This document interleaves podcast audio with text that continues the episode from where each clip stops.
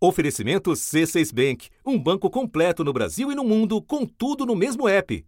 Abra sua conta. O relógio para ele, o relógio eleitoral, está correndo muito rápido, enquanto para Lula está correndo de forma lenta. Né? Lula, tudo que o Lula quer é, é, continuar nesse patamar e com essa diferença em relação ao Bolsonaro. E Bolsonaro precisa, com urgência, começar a crescer. Com o primeiro turno apenas oito semanas distante e o presidente em desvantagem nas pesquisas, o governo e seus aliados aceleram no modo vale tudo. O Congresso Nacional concluiu a votação do projeto que estabelece um teto para o ICMS de combustíveis, energia elétrica, comunicações e transporte coletivo. A Câmara dos Deputados aprovou uma medida provisória que tira recursos de pesquisa científica para a renovação da frota de caminhões. A Câmara dos Deputados aprovou a proposta de emenda constitucional que cria e amplia benefícios sociais em ano eleitoral, também conhecida como PEC Kamikaze. A proposta de emenda constitucional prevê reajuste de 400 para 600 reais do Auxílio Brasil, aumento do valor do Vale Gás, criação de auxílio mensal de mil reais para 900 mil caminhoneiros autônomos e de um auxílio para taxistas sem valor definido o impacto total das medidas é de mais de 41 bilhões de reais. Então você fala assim: vocês violaram o teto?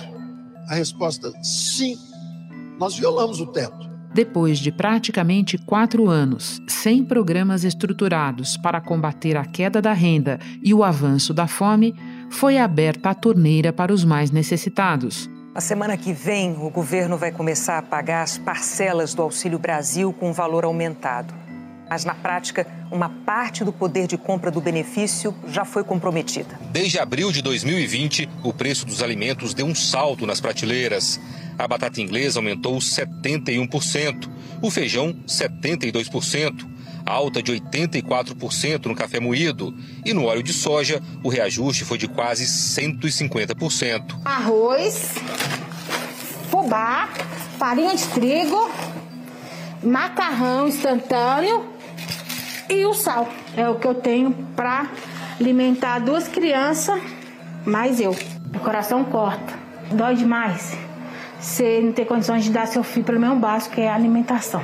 E a providência mais recente. Bolsonaro sancionou agora há pouco a lei que libera o empréstimo consignado a beneficiários de programas de transferência de renda, Auxílio Brasil e também o benefício de prestação continuada, BPC.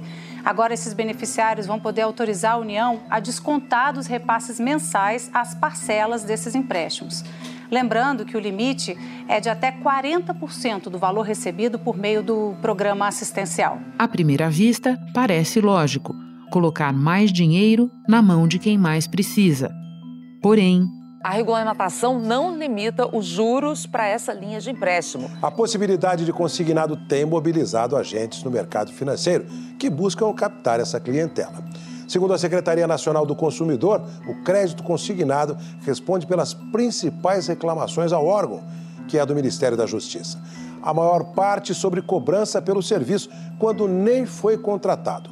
Economistas alertam para o risco de a nova modalidade de dívida virar uma bola de neve. Várias instituições que fazem parte do Sistema Nacional de Defesa do Consumidor assinaram um manifesto pedindo que o presidente vete essa MP. O texto reforça que a ampliação do crédito consignado pode levar famílias que já vivem em extrema pobreza ao endividamento não vetou e agora brasileiros com rendimento familiar per capita inferior a 210 reais podem se endividar com bancos. O, o, empréstimo consignado ele é uma boa notícia quando chega, mas depois ele tem que ser pago, a inflação está alta, os juros reais são altos. Sob essa taxa de juros real e sob essa taxa de inflação, é extremamente perigoso pegar empréstimos consignados, principalmente se a sua renda é baixa e se o, o valor do benefício que você vai receber vai cair ao longo do tempo. Da redação do G1, eu sou Renata Loprete e o assunto hoje é a armadilha do consignado a ser pago com o Auxílio Brasil. como essa modalidade de empréstimo pode endividar os mais vulneráveis e por que ela amplia o estelionato eleitoral promovido por Jair Bolsonaro. Duas convidadas neste episódio: a economista Ione Amorim, coordenadora do Programa de Serviços Financeiros do Instituto de Defesa do Consumidor, o IDEC, e a jornalista Flávia Oliveira, comentarista da Globo News e colunista do jornal o Globo e da Rádio CBN. Sexta-feira, 5 de agosto. Ione, vamos começar com a matemática da coisa. Por que crédito consignado nos moldes definidos pelo governo não é bom negócio para a população em situação de pobreza ou de extrema pobreza beneficiária do auxílio? É, primeiramente porque a condição de juros que está sendo proposta é extremamente elevada. A própria condição do crédito para uma população que vive numa situação de vulnerabilidade extrema é um comprometimento de renda futuro para uma população que ela não tem nenhuma educação financeira. Então, ela vai simplesmente antecipar um recurso agora e vai ficar um, um período futuro com esses descontos é, direto no, no, no benefício, é, limitando o acesso da renda que seria para garantir a sua sobrevivência.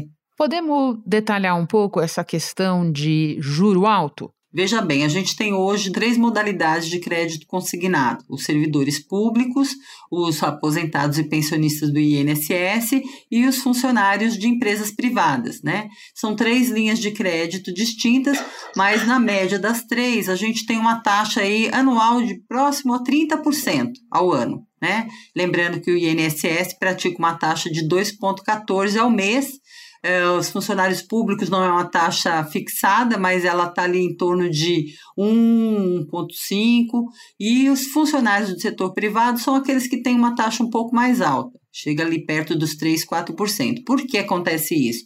Porque os trabalhadores da iniciativa privada, eles não têm garantia de emprego, então eles podem ser demitidos a qualquer momento. Então isso acaba refletindo na taxa de juros. O mesmo não acontece com os aposentados e pensionistas e servidores. No caso do Auxílio Brasil, a gente tem duas características que também são delicadas. Primeiro, porque o beneficiário, ele quando entra no, no programa, ele não necessariamente vai ficar por um período muito longo ele pode sair do programa por não atender mais as condições de público assistido, por transferência de renda, ou ele pode sair por não atender aos requisitos, as exigências que são propostas para esse para ser assistido com a transferência de renda. Então ele vai assumir um crédito agora, né? E vai ficar 24 meses pagando esse crédito. Então, há um risco dele sair a qualquer momento.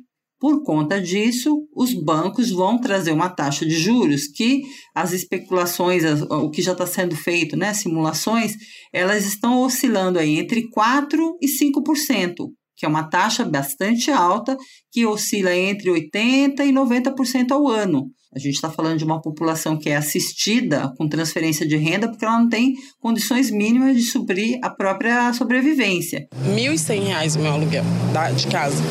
E tem os outros gastos, as outras coisas, alimentação, tem, tem 600 reais não, não supre a necessidade, justamente por isso. Eu faço bico para complementar esse valor. Segundo os pesquisadores, o poder de compra do Auxílio Brasil de 600 reais não é o mesmo que o de outro benefício, também de 600 reais, lançado há pouco mais de dois anos, o auxílio emergencial. Nesse período, a inflação foi de 22%. Na prática, de acordo com os economistas, o valor do Auxílio Brasil deveria ser de R$ 732,12. Você mencionou para nós a ausência de educação financeira, mas eu quero detalhar um ponto que talvez seja ainda mais essencial. Nós temos medidas do quanto do benefício já está comprometido com as necessidades mais básicas, como compra de alimentos? Que régua a gente deve usar para medir isso? A régua é a própria cesta básica. Quando a gente é, avalia se 400 reais é o suficiente para garantir uma cesta básica que possibilite que essa pessoa tenha uma alimentação, uma segurança alimentar dentro desse período de 30 dias, essa é um referencial. Entre abril de 2020 e junho deste ano, a inflação medida pelo INPC ficou em 22%. Só para a gente ter uma ideia, há dois anos uma cesta básica custava, em média, 450 reais. Hoje, custa quase 700 reais. Das 17 capitais pesquisadas, na maioria, não é possível comprar uma cesta básica com o aumento do Auxílio Brasil. Então, a gente está falando de segurança alimentar, onde um programa é constituído para dar essa garantia mínima de que você vai ter o mínimo para comer, para se alimentar, e de repente você tem um crédito que vai, com taxas de mercado, consumir uma parcela dessa renda que é destinada à sua alimentação.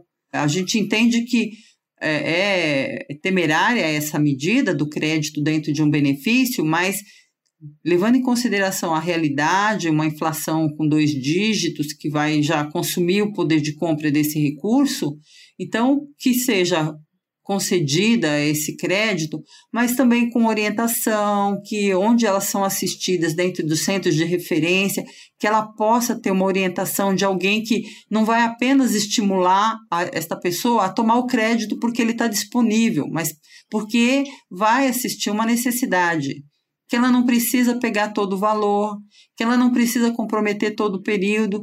Então, isso o sistema bancário não vai fazer. Ele vai simplesmente falar: você tem 2 mil aprovado para você é pagar em 24 meses de 160 reais. E lembrando também que você mencionou 400 porque o valor de 600 em tese vai apenas até o final deste ano.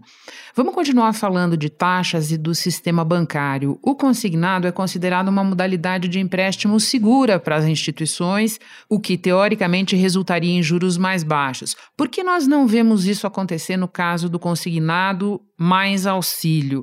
Lembrando que o governo nem sequer, Ione, colocou um teto para as taxas.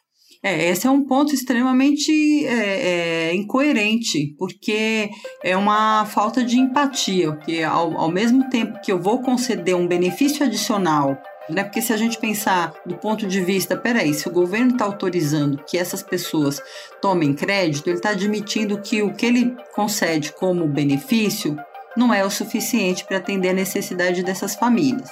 Tá, mas aí o benefício ele precisa estar tá dentro de um programa, de uma contrapartida, de uma origem de recurso, que ele não tem. Então, se ele não tem, o que eu posso conceder seria os 400. Então, por conta disso, eu vou trabalhar uma linha, eu vou permitir que ele tenha acesso ao crédito, mas esse crédito precisaria estar dentro dessas condições que a gente já discutiu. Não havendo essa possibilidade, ele está atendendo mais o interesse do sistema bancário, que é que visa lucro. A gente está falando da taxa de juros, mas não só taxa de juros. Isso pode vir ainda acrescido de seguros, porque a gente sabe que os correspondentes bancários vão tentar impor seguros, é, tarifas de cadastro. Então, o, o sistema ele está visando o, as operações de mercado. Ele não está olhando para essa, essa carteira de, de pessoas como uma pessoa que está sendo assistida por uma política pública. Ele visa os, o, o que o mercado estabelece como regra. Ali é lucro. Eu tenho que vender, tenho um produto, tenho autorização para vender esse produto. Não foi definido ainda se o crédito pode ser tomado sobre os 600. Se ele for, vai piorar muito a situação, porque entrando o mês de janeiro, caindo o valor para 400, o desconto passa a ser de 240. Então, essas pessoas vão ter menos recurso ainda. Ione, eu termino com um ponto com o qual eu sei que você se preocupa bastante: o vazamento de informações. De que maneira a escassez de proteção de dados vai acabar agravando a distorção embutida nessa oferta de crédito? Porque a gente, quando fala do, dos aposentados, a gente fala de uma fonte pagadora única. Quando a gente fala na questão do, do Auxílio Brasil, a gente não tem um único pagador, né? O, o, Ministério da Cidadania que faz a gestão dessa carteira. Então, o que as informações desses consumidores já estão no sistema bancário, eles já estão assediando, já estão fazendo as propostas por telefone, por redes sociais. Financeiras e até supostas financeiras também, procurando, bombardeando as pessoas beneficiárias aí do Auxílio Brasil, né, com mensagens na internet e até com ligações. Vamos supor que você receba 400 reais do seu benefício, tá? O valor que você consegue de seu benefício como empréstimo, o valor é 2 mil O valor que é descontado do seu benefício é 160 reais. Então são 160 reais por mês descontado ali. Esse valor de 2 mil, ele te ajuda? Ele ajuda a pagar um pouquinho das suas contas, a comprar algo que você precise. O que a gente é, é, já assistiu recentemente, em 2020, quando houve o aumento de 5% na margem do consignado, foi um salto muito expressivo. Praticamente a gente aumentou em 50% a concessão de crédito em um único mês. Saímos de 8 bilhões para 12 bilhões aproximadamente. O que isso significa também? Um mundo de reclamações gigantes de pessoas alegando que não tinham feito créditos e tinham ou recursos na conta dela, ou descontos por uma, um crédito que ela não chegou a ver, não, não contraiu.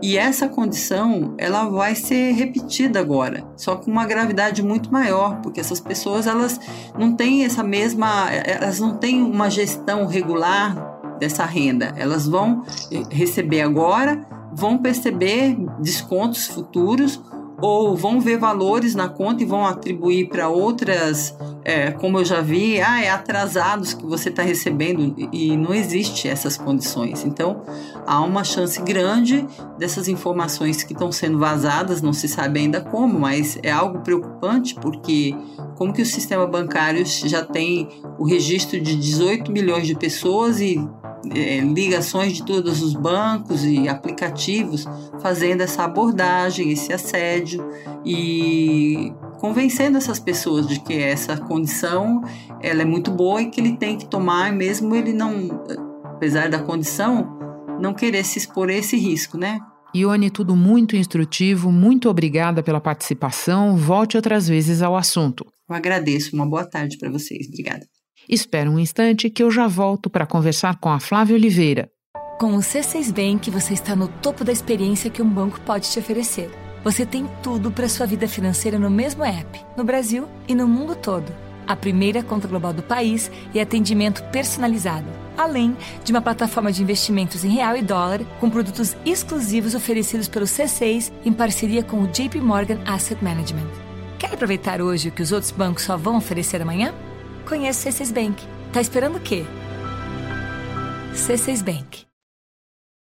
Flávia, essa estranha união de crédito consignado com benefício social não é raio em céu azul, você sabe, ela se insere num contexto de medidas recentes que ora atropelam a Constituição, ora a lei eleitoral, ora o bom senso puro e simples, tudo às vésperas do primeiro turno. Pode relembrar para quem nos ouve o que mais já aconteceu? Olha, se a gente pensar na, na PEC é, eleitoral, kamikaze, tem vários nomes, né? A gente tem um pacote que chegou a somar 41 bilhões e 200 milhões de reais de programas sociais de transferência de renda, principalmente, para alcançar grupos que o presidente Jair Bolsonaro, em campanha da reeleição, uh, pretende tocar para atrair uh, os votos, para uh, recolher, para colher dividendos eleitorais. O principal deles é a população de baixa renda em situação de vulnerabilidade social, que é beneficiária do Auxílio Brasil, o programa do governo Bolsonaro que esfacelou, descaracterizou por completo o Bolsa Família, uma construção de duas décadas da sociedade brasileira, ah, de autoridades, de especialistas em política social. Além disso, foram pensados benefícios de aumento do auxílio gás, que é uma transferência de renda bimestral, que começou no valor de meio botijão de gás e alcançava 5 milhões e 600 mil famílias brasileiras.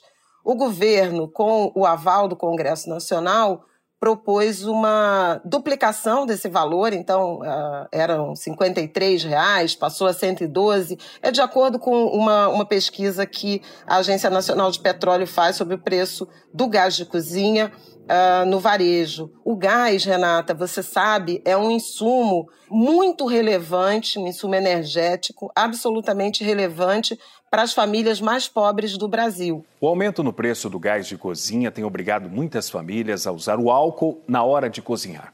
E com isso tem aumentado também o número de acidentes. O reflexo está nas unidades de saúde. Com gás de cozinha custando mais de 100 reais, ficou impossível para Jaqueline continuar comprando botijão. Quando tem comida, cozinha ou no fogão elétrico, que dá choque às vezes, ou neste aqui, que fica no chão de terra. E nesse caso usa álcool.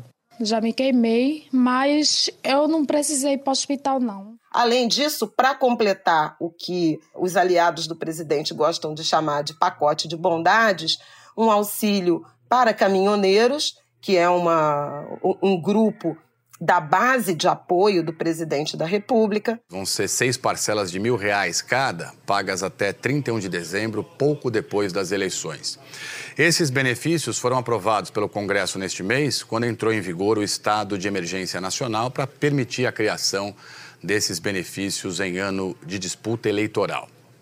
Segundo o Ministério do Trabalho e Previdência, as duas primeiras parcelas do auxílio aos caminhoneiros devem ser pagas a partir do dia 9 de agosto. E eh, taxistas também deverão receber um valor ainda não determinado, porque a emenda constitucional ela tem uma, um limite de 2 bilhões e meio na ajuda aos taxistas, e isso vai depender do tamanho do cadastro que as prefeituras apresentarem à área social do governo. Por que, que a gente diz que tudo isso tem uh, uma intenção uh, meramente eleitoral ou eleitoreira? Todas essas medidas só duram até dezembro, exatamente, ou dois meses depois do, do resultado final das eleições presidenciais, Renata. Muito bem lembrado. Agora, Flávia, essa MP que permite atrelar o consignado ao auxílio acaba de ser sancionada. Quem pegar um empréstimo nos próximos meses só vai sentir o desconto no valor do benefício lá na frente, no ano que vem, quando, inclusive, o benefício nem será mais de 600 reais. Qual é o nome disso, Flávia? O nome disso é estelionato eleitoral e é crime. Né? É crime por várias razões. Quer dizer, crime porque, é, objetivamente, todo, todo esse arcabouço da PEC que eu mencionei e agora da MP também é, aprovada no Congresso, ele tem é, objetivos muito nítidos que violam a legislação eleitoral, a forma como, por exemplo, a PEC foi uh, aprovada, ela tem uh, desvios né, do ponto de vista constitucional, ela fere responsabilidade fiscal e teto de gastos, então tem uma série de violações. No caso do consignado, eu acho que é uma medida ainda mais grave e te explico por quê. O Auxílio Brasil ele também foi implementado é, irresponsavelmente por meio de uma medida provisória, que foi, ao longo do segundo semestre do ano de 2021, aprovada, votada no Congresso com algumas alterações. Naquele momento, a MP ela já previa o consignado uh, para o, o auxílio emergencial, o que significa que famílias em situação de extrema vulnerabilidade estariam disponíveis, alcançáveis por instituições financeiras para se endividarem em até 40% do valor dos benefícios recebidos. É grave, ela empurra famílias vulneráveis para o endividamento. Mas repara, Renata, no ano passado, quando esse, essa ideia foi proposta na medida provisória, o Congresso foi sensível e não, uh, e não aprovou esse trecho. Derrubou essa possibilidade é, que pode levar e deve levar as famílias mais pobres do Brasil ao superendividamento. Pois bem, no início do ano, é, mudado o ano legislativo, em 2022, o governo reapresentou a medida provisória e agora ela foi é, validada pelo Congresso e sancionada pelo presidente. E o que a gente já está é, testemunhando, antes mesmo da regulamentação, em termos de pré-cadastro, confirma essa, esse temor, porque há propostas com juros de 5% ao mês, quase 80% ao ano, então é, são quase juros de agiotagem a serem cobrados de famílias vulneráveis, sem qualquer tipo de é, preparo em termos de educação financeira e com um benefício que não é garantido que vai ser de 600 reais por exemplo, ao longo de todo o ano que vem. Então, ainda por cima, há, há uma, uma variação, há uma instabilidade no valor uh, do Auxílio Brasil que pode deixar essas famílias numa situação ainda mais difícil. E eu termino com o endividamento, Flávia, que é um tema que você acompanha de perto. Ele agora pode chegar na parcela mais vulnerável da população. Quais são as consequências de médio e longo prazo disso? Do ponto de vista do superendividamento, nós já vivemos essa experiência com os aposentados na origem do crédito consignado. Uh, instituições financeiras tiveram acesso ao cadastro de aposentados e houve casos no Brasil de pessoas, de idosos, saberem que tinham sido habilitados para aposentadoria ou para pensões pelos bancos que já ofereciam o crédito consignado. É, foi tão abusivo que o PROCON de São Paulo chegou a publicar uma cartilha com essas orientações. E, na sequência, houve regulamentação limitando, criando um teto para a taxa mensal de juros, justamente pelo excesso de dívidas que eh, aposentados brasileiros acabaram uh, assumindo em razão do consignado, acabavam não recebendo quase nada. A quantidade de brasileiros com contas atrasadas nunca foi tão grande. A inadimplência aumentou para todos, mas especialmente para dois grupos. É para quem está entrando no mercado de trabalho e para os aposentados. O total de inadimplentes no país em maio foi o maior desde o início da série histórica em 2016. 66 milhões têm alguma conta atrasada. Na comparação com o ano passado, o índice é 8,3% maior entre quem tem mais de 60 anos, mais de 11 milhões. Ou o aposentado compra um remédio, ou ele come. E o mesmo a gente pode esperar e temer no que diz respeito aos beneficiários do Auxílio Brasil. São famílias que estão em situação de extrema vulnerabilidade, tanto assim que precisam desses 400 ou desses 600 reais até o fim do ano para comer, e elas podem serem levadas a se endividarem para receber hoje dois mil reais é o, é o, o, o, valor que várias instituições financeiras estão uh, oferecendo, sem saber que vão ficar sem quase metade do valor do benefício social por um, dois, até três anos. Você cria um alívio no presente que ajuda eleitoralmente o governo, mas cria uma desproteção quase estrutural para essas famílias no futuro. Quem ganha? Os bancos. Os bancos ganham, o governo eleitoralmente, mas a população não necessariamente, porque é, famílias em situação de extrema vulnerabilidade, Renata, elas precisam de assistência social e não de empréstimo bancário. Flávia, muito obrigada pelas explicações. Eu sei que nós pegamos você para conversar num dia super corrido e te agradeço especialmente por isso. Bom trabalho aí. Querida, bom trabalho para você também. É muito importante a gente debater esse tema, esclarecer a, a, a sociedade sobre os oportunismos né, é, que estão implícitos, as ciladas que estão implícitas. Um dos áudios da abertura deste episódio é do site BMC News. Este foi o assunto podcast diário disponível no G1, no Globoplay ou na sua plataforma de áudio preferida. Vale a pena seguir o podcast na Amazon ou no Spotify, assinar no Apple Podcasts, se inscrever no Google Podcasts ou no Castbox e favoritar na Deezer.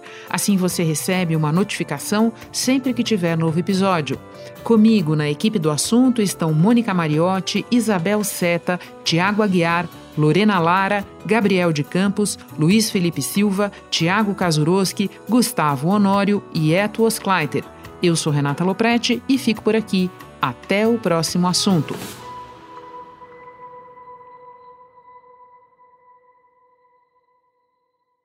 Você no topo da experiência financeira que um banco pode oferecer. Escolha um banco completo no Brasil e em qualquer lugar do mundo. Abra sua conta no C6 Bank.